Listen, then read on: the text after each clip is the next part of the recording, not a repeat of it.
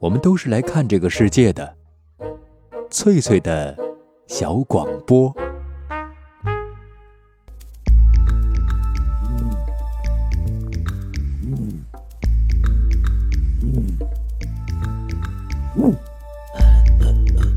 寻访华夏文明，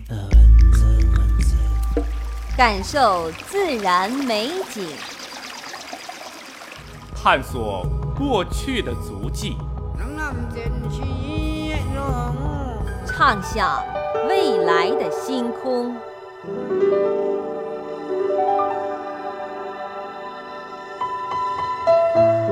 在南海，在兴安岭，在富庶的苏州城，一瞬间跨越万水千山，神州任我行。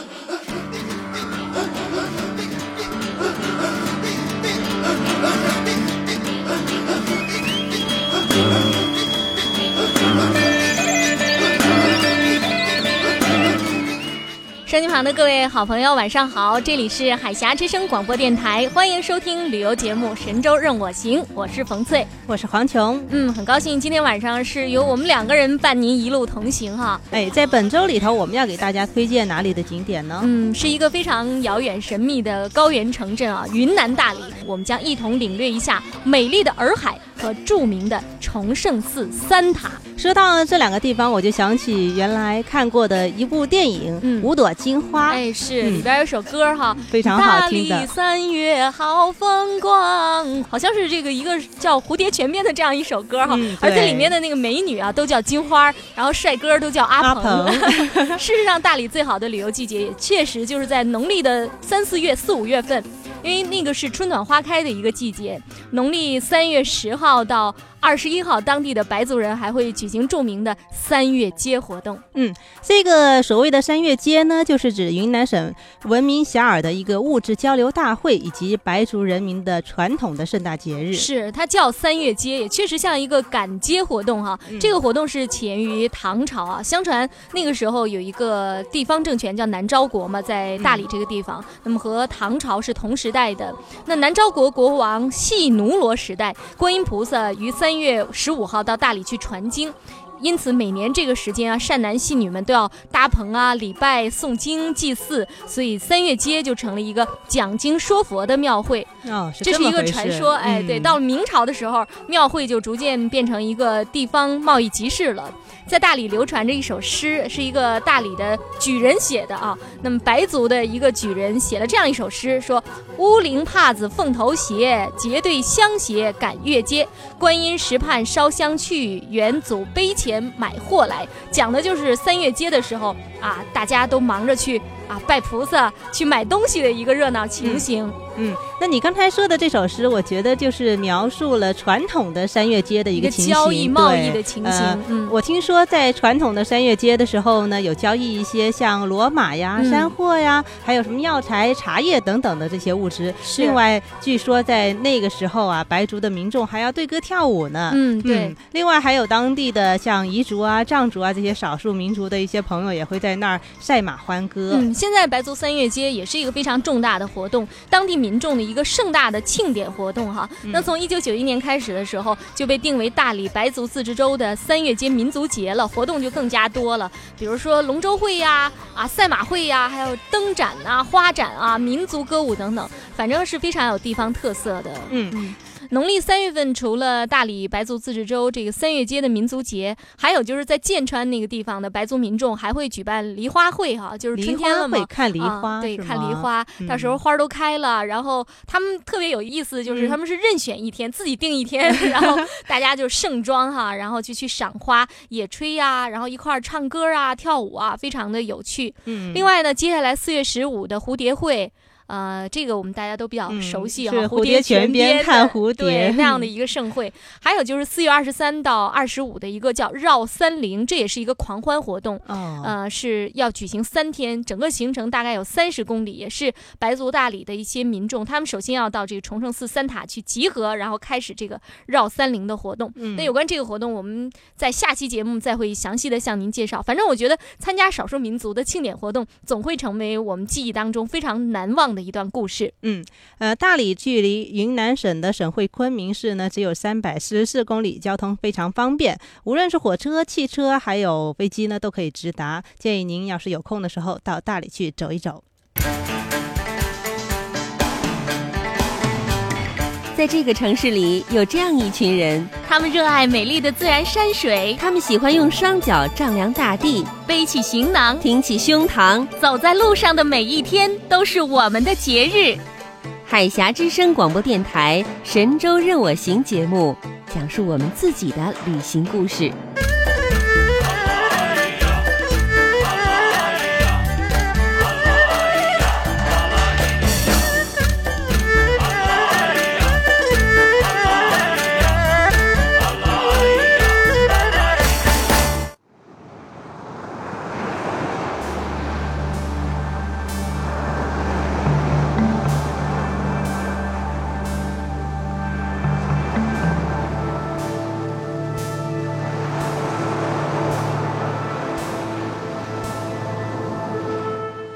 迎朋友们继续收听海峡之声广播电台的直播旅游节目《神州任我行》。今晚伴您一路同行的是主持人冯翠，还有黄琼。琼，嗯，冯翠啊，刚才我们向大家介绍到了云南的大理哈，那嗯你准备先向我们收音机旁的朋友推荐大理的哪一个景点呢？嗯，我说到哈，说以嗯前在节目当中给大家推荐过古城，推荐过苍山，那么今天要给大家介绍一下大理的洱海啊。洱海，嗯哎，你到洱海去，对这个地方有什留下了什么样的印象呢？嗯，其实我没到洱海之前哈，就心中已经想过自己的洱海了。嗯那么比如说我们现在听到的这个音乐哈，我们来听一下。这个音乐叫《望夫云》，就是有关洱海的。那传说哈，就是在南诏国时期有一个公主啊、她呃当时是爱上了一个砍柴的小伙子，就是在苍山上生活的一个普通的年轻人。后来他们就在苍山的玉菊峰上安家了。呃，那因为这个苍山上非常的寒冷，冬天的时候大雪飘飘，这位南诏公主啊就感到非常寒冷，于是她的丈夫那么就到一个寺庙去偷了一个和尚的袈裟给自己的妻子御寒。后来因为他偷这件袈裟，就被呃有法术的和尚把他打入洱海的海底，把它变成了一个石螺，沉入了海底。然后这个公主因为思念自己的丈夫，后来呢就抑郁而死。她的精气化作云朵，从苍山上飘下来，一直飘到洱海上，然后吹开洱海，见到了自己的丈夫。那我们现在听到感人了的这个音乐哈，就是有关那段故事的，叫做《望夫云》的一段音乐。那最开始我就是听这个音乐，所以就对洱海有一种啊、一种非常神秘的一种感伤的印象哈，因为这个传说也确说特别的悲凄美，哎对，对。到了大理以后，我就想，哎呀，我终于可以看一下我心中的洱海了。嗯嗯、我到大理的时候是一个早晨嘛，嗯那天从火车上一下来，然后我脸都没有洗，然后特别匆就忙对，嗯特别匆忙啊！刚刚下火车就被他们立刻就拉我去游洱海，然后就哦马上就上了那个上了一个大游船，嗯就是游览整个洱海。嗯游船上大概是待了四个小时，啊，嗯。四个小时只有通过游船这么一个途径游洱海是吗？那当然不是了，啊就当时他们就是给我替我选择了推荐的是这么对这样一种方式，在洱海上，我就感觉这个洱海真是太大了，因为整个在船上。待了四个小时嘛，嗯。那就相当浩大的一个印象。啊，这就是嗯。我对洱海的初次的印象，嗯。就是特别的浩大。嗯。啊，当时心情也是有一点孤单，因为我刚刚到大理嘛，从嗯火车上下来一个人。啊，一个人，然后坐在船船上。然后看着浩大的，真的像一片海一样，那个深深的嗯水，哎，我就觉得哦，这就是。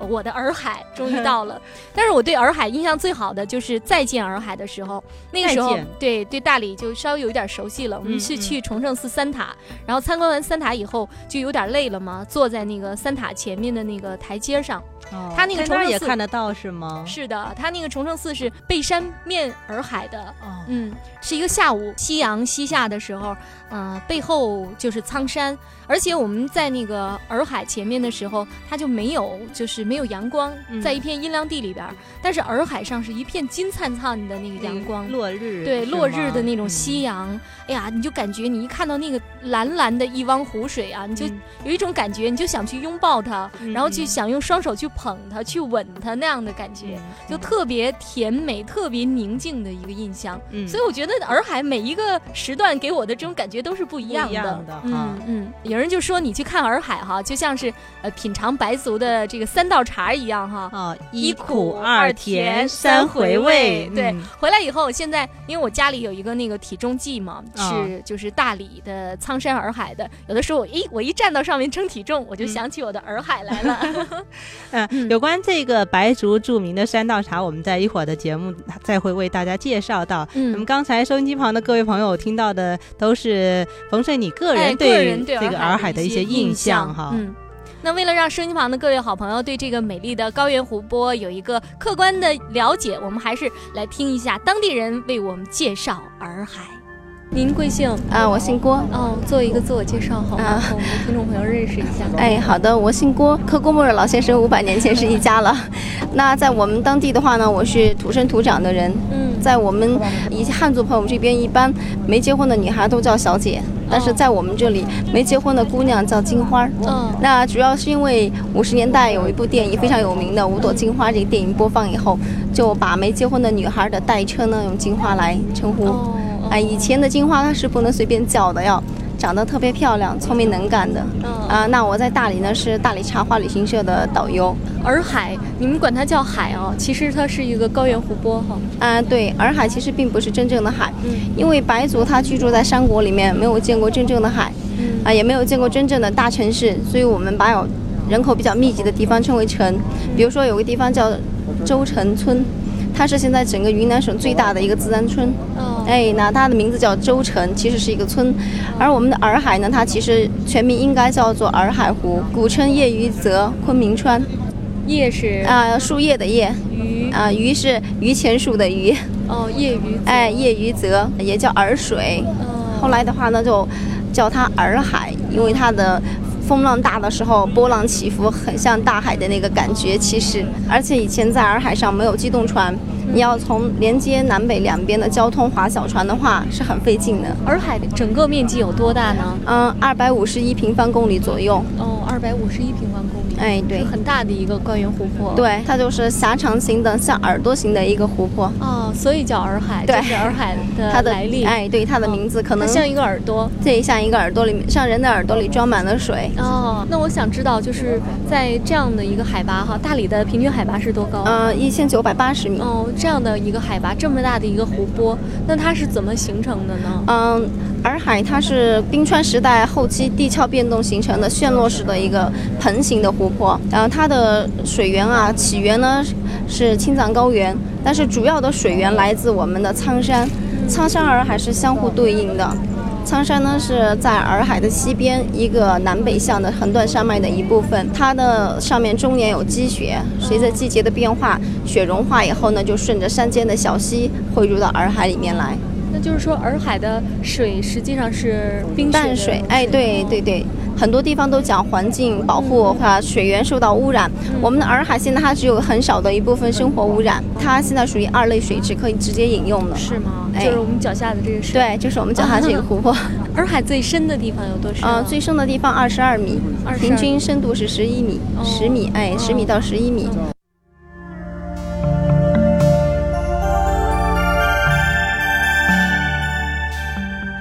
虽然没有去过云南，没有看到过洱海，嗯但是听了这段采访录音，我觉得我已经对洱海有一个比较大概的了解哎，了。它的面积有多大呀？嗯它名字是怎样来的？对，嗯像耳朵形的，所以叫洱海，很有意思的一带一个。三点水，嗯哎，对它是这个云南著名的高原湖泊，呃，面积是仅次于滇池哈，是嗯二百五十一平方公里，第二大淡水湖了。嗯，那它是发源于洱源县的次壁湖。北起江尾乡，南止于大理市的下关。那整个就是说它非常的大，狭长，嗯。嗯，而且非常大的一个嗯。湖，在高原上出现这样一个浩大而美丽的湖泊，难怪当地的人会把它称之为海。是，哎，有的时候我们听到，你比如说像在西藏啊，像在就是云南一些地方嗯。叫海子海子，哎，实际上就一这个名字是怎么来的？嗯。其实就是一个大的淡水湖哈。对。嗯，当洱海上狂风大作的时候，也的确就像是大海一样。那我在大理没有见到过这种狂风大作的景象，不过大理冬天倒是经常刮风，下关风也是大理的风花雪月的四景之一，也是一种难得的体验。嗯，这种体验看来得到冬天的时候去看一看了。是，那么节目进行到这儿，我们稍微休息一下，因为广告时间马上就要到了。节目呃，广告以后节目更加精彩。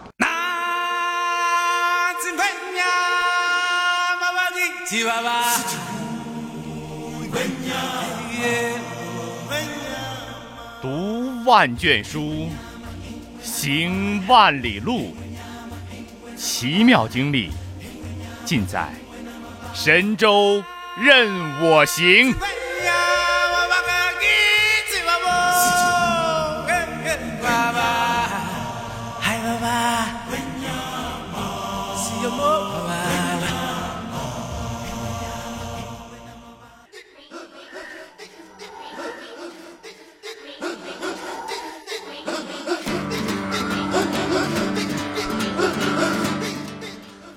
们继续收听海峡之声广播电台的旅游节目《神州任我行》。今晚带您畅游云南大理洱海的呢是冯翠和黄琼。嗯，前面我们对洱海做了一个简单的基本了解啊。洱海的水质非常良好，盛产鱼虾。那么最初的白族先民就是在苍山洱海边靠打鱼啊、捕猎为生的。那么洱海还是云南古代文化最重要的这个摇篮之一。嗯，对。那现在世界各国有很多学者，呃，为了追溯现代民族的起源呢，都会从新石器时代开始来追寻。哎、对。对。那么洱海地区它的新石器遗址啊，就是以洱海为中心的。是它分布在很多个县，嗯、比如说下关。啊，大理啊，滨州啊，鹤庆、洱源、永胜等等，洱海西岸是最密集的。嗯看来这个洱海啊，是科学工作者关注的一个焦点。哎，对，所以如果您到洱海去旅游的时候呢，您还可以在啊、呃、那附近找一找，看看能不能找到一块骨骼化石。如果发现了，说不定你还改写了当地的历史呢。是不是没有这种可能哈？那么接下来我们一起再听这个导游郭小姐继续为我们介绍美丽的洱海。洱海的源头是在洱源县吗？对，洱源县有个糍鼻湖，草头一个此，然后糍鼻湖它是可以说是洱海的源头吧。洱源县，我估计原来的人给它命名的时候，也是因为它是洱海的源头。对，好像那个著名的舞蹈家杨丽萍是洱源县对对对，她是洱源县的，以前在文工团。对，后来呃，就是出去到西双版纳去旅游，看到他们跳孔雀舞，觉得很漂亮。嗯，然后她去学，她自己的身材，那个身体的条件很适合，所以后来他就去学这个舞蹈，慢慢慢慢就走出云南了。应该说洱海是被四座山、三座知名，一座不知名，因为我们最北边的山啊，它联系在一块儿的。一片，然后呢，就有很多的名字，我们不好用哪个名字来定义它。啊，洱海的西边是苍山，东边是玉案山，它的最南边是哀牢山。哀牢山，对，哀牢山就是以前最原始的，呃，也可以说成我们彝族和白族的发源地。哀牢山上的捕鱼女是白族和云南的十种少数民族的这个母亲。现在哀牢山上也有一部分彝族的后裔。嗯、呃，北边的话过去就是洱源了。洱海盛产什么样的这个水产啊？啊、呃，主要是各种鱼类，嗯，鲤鱼、青鱼，啊、呃，大头的青鱼、大头的鲤鱼。那还有最有名的一种鱼，现在它要到一定的季节才有，就是洱海的公鱼。公鱼，对它跳哪个公啊？就是弓箭的弓，哦、因为它跳起来的时候弯弯的，哦，啊、呃，像公鱼一样。跳出水吗？对，它喜欢生活在水流湍急的地方，嗯、倒着往上游。哎，在它产卵的季节，就可以在洱海的源头那个洱源那个附近，嗯、可以看到一部分。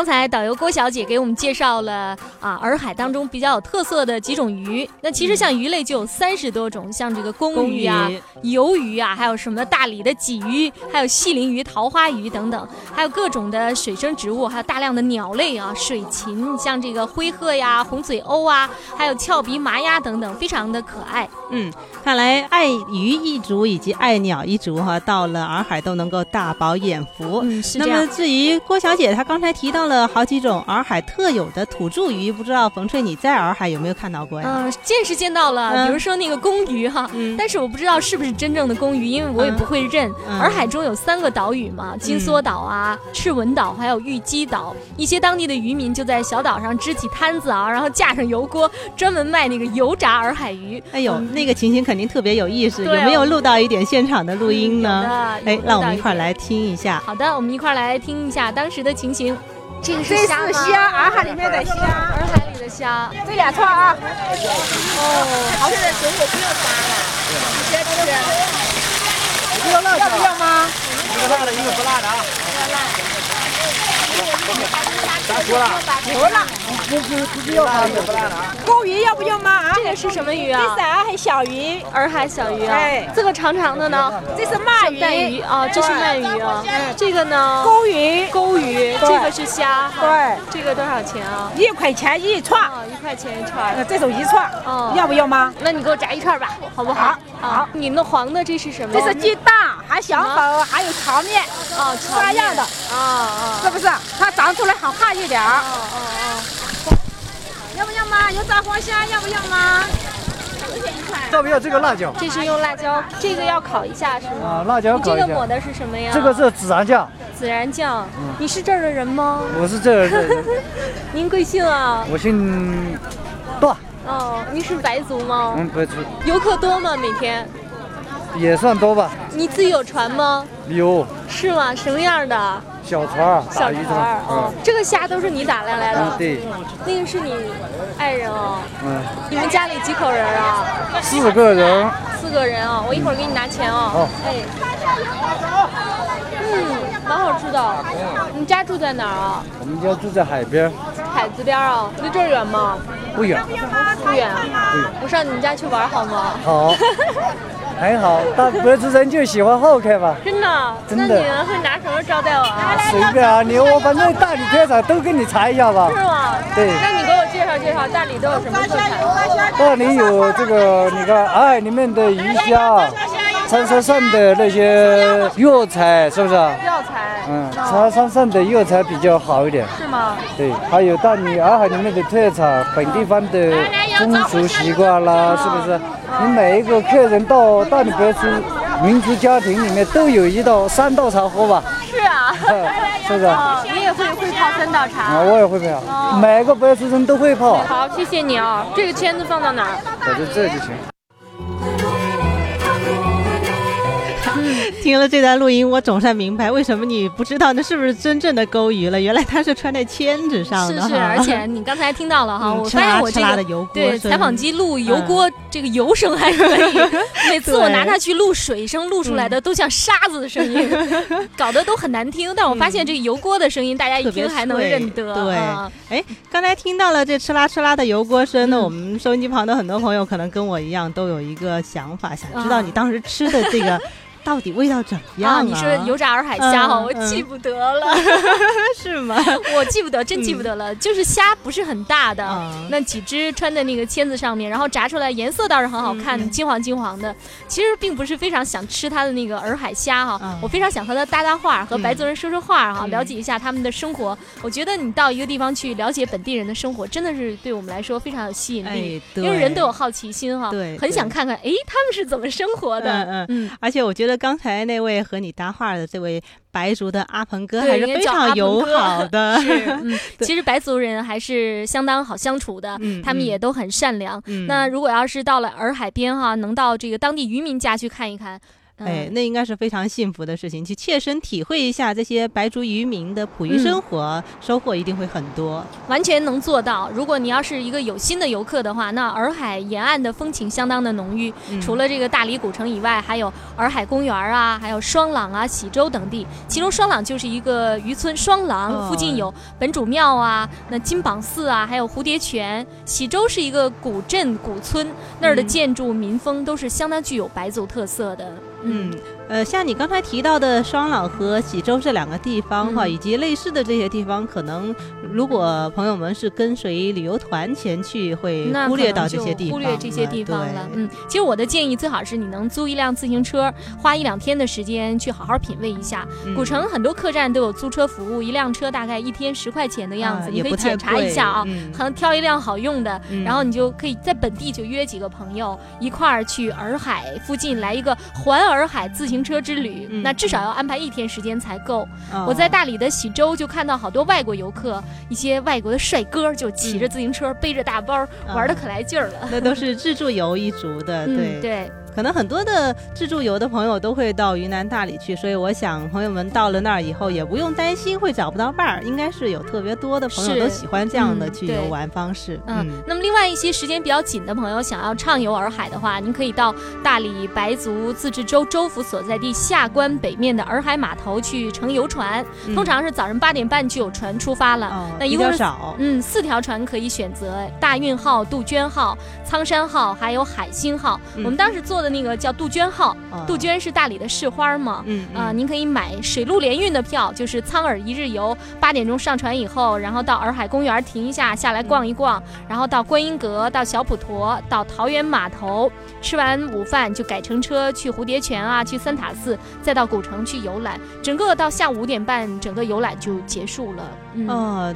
虽然比较简单的一种随餐方式，但是这个好像也还能玩一些地方。哎，是啊，如果你时间比较紧，你这一线就可以这样游下来。哎，对。当然也可以选另外一种方式，就是说你随船和自助一块结合。哎，结合起来，你只买水路的票，坐游船游完洱海以后，然后你就自由了。一下船你就自己安排时间，比如说我自己去喜洲啊，或者去双廊啊，或者我去三塔寺啊，去蝴蝶泉，那我就自己安排了。啊，那你当时就是采取这种随船和自助相结合的方法，对，相结合的这种方式。不过我还是有一点遗憾哦，我没有在高原上，在大理那个地方骑骑自行车，时间比较有限，主要是嗯对嗯。不过我想，不管采取哪种方式啊，我们最好是要提前一点把我们的行程先安排好，特别是船票票要提前买好。对。那么在杜鹃号上，我遇到了好几位来自台湾的朋友哈，我们一块儿来听一听当时的情形。拜拜，您是从哪儿来的？我从台湾。您是第一次到洱海来吗？是第一次。我们是十四号来，哦，从澳门到上海，又到无锡，都是一家人呐，都出来逛一逛，看一看。因为他们年轻人呢，没有到这个内地来过。他们都是在台湾出生的，带他们来看一看。哦，您是带一家人到这边来哎，都是我儿子、媳妇、我外甥、外甥女，很开心。这个现在建设很发达，嗯，很好。因为我老家是河南嘛。老家在河南，在开封那边。对，我出生在开封，现在我的家人都在商丘。商丘，嗯，开封我好多年前去过一趟了。嗯，我出生是在开封。开封人说城洛城嘛，好古老的一个地方。因为我十几岁都离开家乡，六七岁我们全家都搬到商丘。所以现在我们家人都在商丘那边，所以他们小孩子都没有回祖国来看一下嘛，都顺便带他们来看一看，哎，来看看，到我们家乡看看。有没有到就带他们回家呀？有有有有，带带带回到商丘那个地方去。回到商丘那个地方。他们习惯吗？他都习惯，嗯，吃什么都习惯。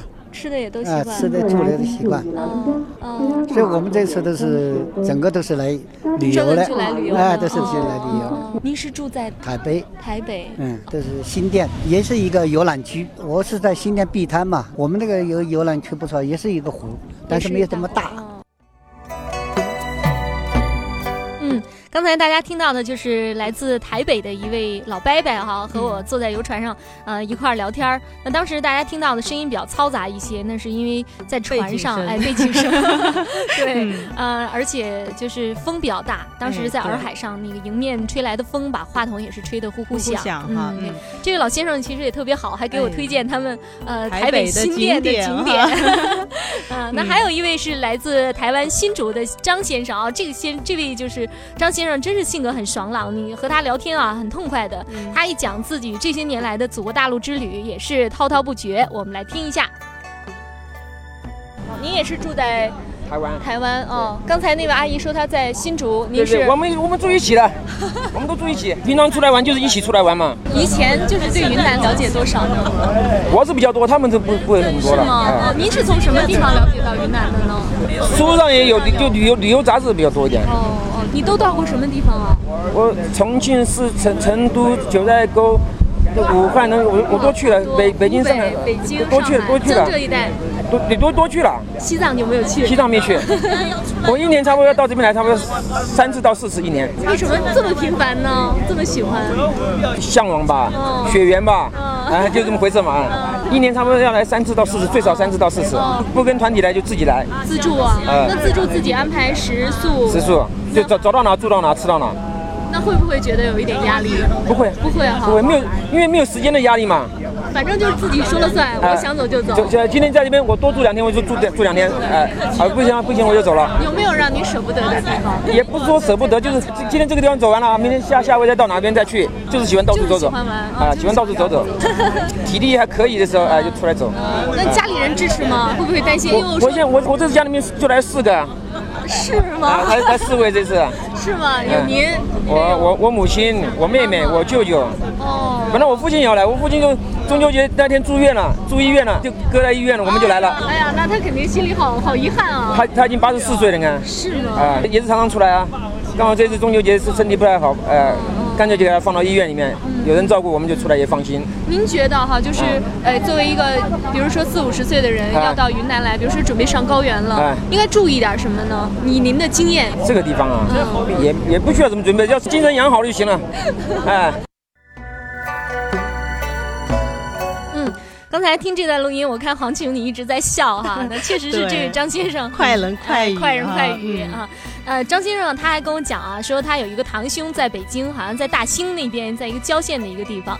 他说将来他就到北京来定居，和堂兄住在一块儿 啊。那么另外，这张先生和我们进行交流的时候啊，还提了一个问题，就是说他发现当地的东西不是很好买，因为。他说，就是讲价的时候，比如别人管他要二十块，他一狠心杀了个十块，然后后来发现人家花五块一块就买到了，说这样不行啊，说这个买东西，呃，怎么能这样呢？那我想啊，在下一期节目哈，我们再安排一点专门的时间给我们的哎听友讨论一下购物怎么样杀价，嗯，还有就是尤其是台湾的游客到了祖国大陆的一些地方来，怎么样啊能够花最少的钱买到最核心的东西，嗯。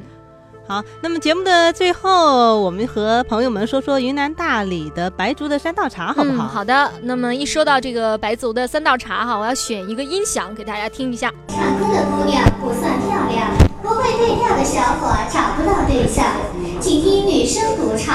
大理是个好地方。